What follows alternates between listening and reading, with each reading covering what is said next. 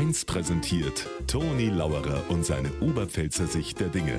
Immer werktags kurz vor 1 im Regionalprogramm für Niederbayern und die Oberpfalz auf Bayern 1.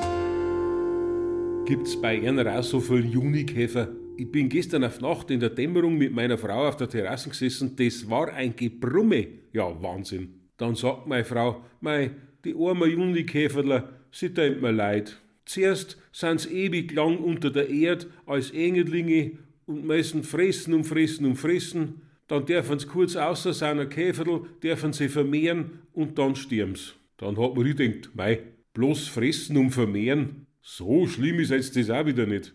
Aber das habe ich mir bloß denkt, gesagt habe ich nicht.